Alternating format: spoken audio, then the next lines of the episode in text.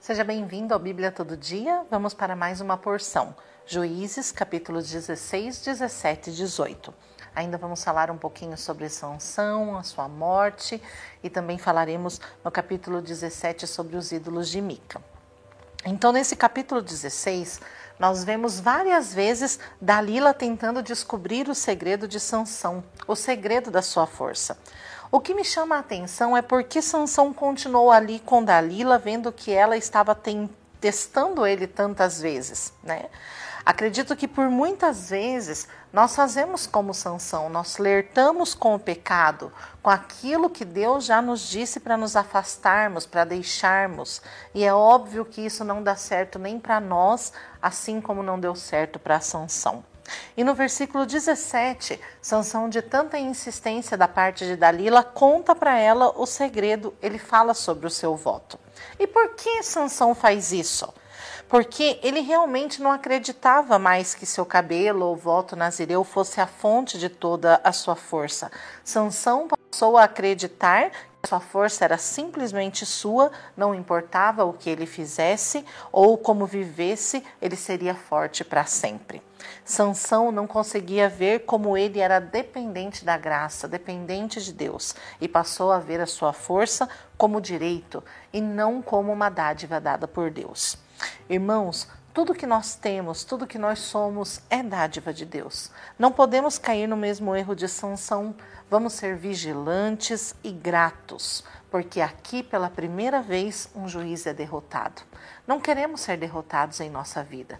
Cremos que tudo que Deus nos deu, a vida que Ele nos deu, é para é, imprimir naqueles que nos rodeiam o propósito real, estabelecer o reino de Deus. Então não flerte com o pecado, não brinque com aquilo que te leva para longe de Deus. Simplesmente coloque uma barreira entre você e estas coisas e coloque Deus no centro do seu coração.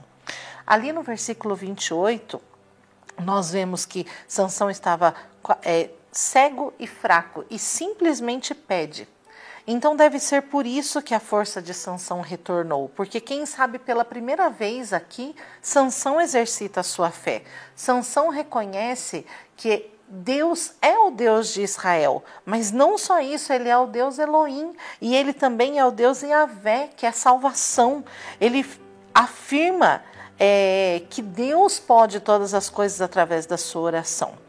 Hebreus 11, do 32 ao 34, menciona Sansão como sendo um homem de fé. E lá diz que da fraquezas ele tirou força. Então Sansão pede para Deus: lembra-te de mim. Esse é um pedido humilde, de atenção, e ele diz: dá-me força, só mais uma vez. Aqui ele reconhece que dependia da graça de Deus que a gente não tenha que fazer essa oração sempre. Deus, dá-me força só mais uma vez, mas que a gente já tenha o coração disposto a entender e a honrar a Deus como sendo Deus da nossa vida em todas as áreas. No capítulo 17, os acontecimentos descritos desde o capítulo 17 até o capítulo 21, eles ocorrem no momento anterior ao período de juízes. Então o escritor, ele saiu da cronologia histórica e colocou esses acontecimentos como um anexo para mostrar o quanto o povo de Deus havia se tornado perverso. E Deus estabeleceu três instituições na sociedade: o lar, o governo humano e a comunidade de adoração. E nesse capítulo nós vemos a história de Mica, um homem de família, mas que não honrou a Deus. Mica roubou 13 quilos de prata da sua própria mãe, desobedecendo assim os mandamentos de Deus. Sua mãe, sem saber que foi o próprio filho que havia roubado, lançou uma maldição sobre o ladrão.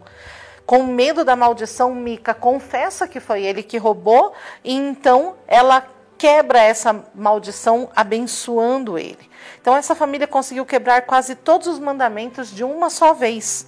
Mica cobiçou e roubou a prata da sua própria mãe, não honrando seus pais. Sua mãe, agradecida pela devolução da prata, pega parte disso e manda confeccionar um ídolo e coloca em um santuário particular que Mica tinha. Isso viola o primeiro e o segundo mandamento de Deus. Mica nomeou um de seus filhos como sacerdote, transgredindo mais um princípio de Deus, porque todo sacerdote deveria vir da linhagem de Arão, como nós já sabemos. Irmão, é, irmãos, esta família, eles não se sujeitavam à autoridade, à palavra de Deus. E seu lar era um lugar de confusão religiosa. E o dinheiro era o Deus deles, a quem prestavam devoção. Será que não temos visto isso em demasia nos nossos dias? As famílias que não se submetem a Deus e servem ao dinheiro, muitas vezes até distorcendo a palavra de Deus para encontrar justificativa para suas próprias práticas. Precisamos ser vigilantes para não cairmos nesses erros. Quantos pais de família têm trabalhado em demasia, esquecendo a família, deixando os filhos sozinhos, à mercê da criação, muitas vezes até de pessoas que não professam a mesma fé, ou deixando a educação é, dos filhos somente para a escola ou a educação espiritual somente para a igreja.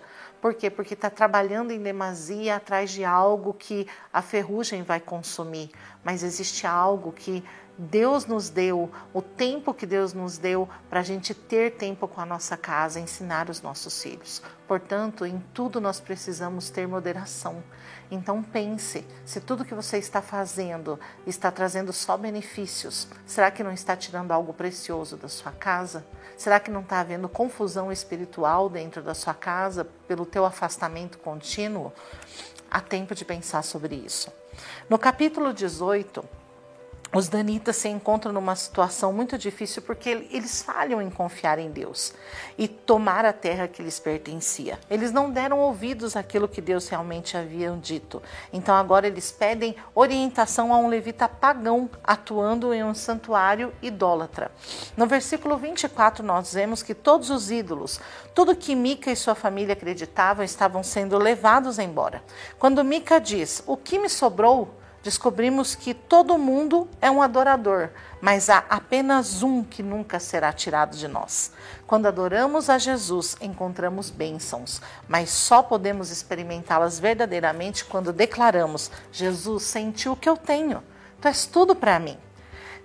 Que final deprimente temos aqui? De uma tribo nascida no meio do povo de Deus, mas que agora vive fora das terras de Deus, ouve Sua palavra e adora de uma maneira completamente diferente do que ele havia ensinado. Queridos, não vamos recorrer no mesmo erro. O risco de estar dentro da igreja, mas com o coração fora, de ouvirmos a palavra, mas não praticá-la, ou de simplesmente guardarmos a palavra que foi nos ensinado no domingo, somente na segunda-feira.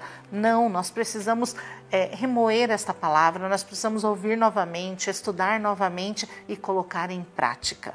E a maior dificuldade que eu penso, queridos, é colocar em prática, mas simplesmente ouvir e não praticar de nada adianta.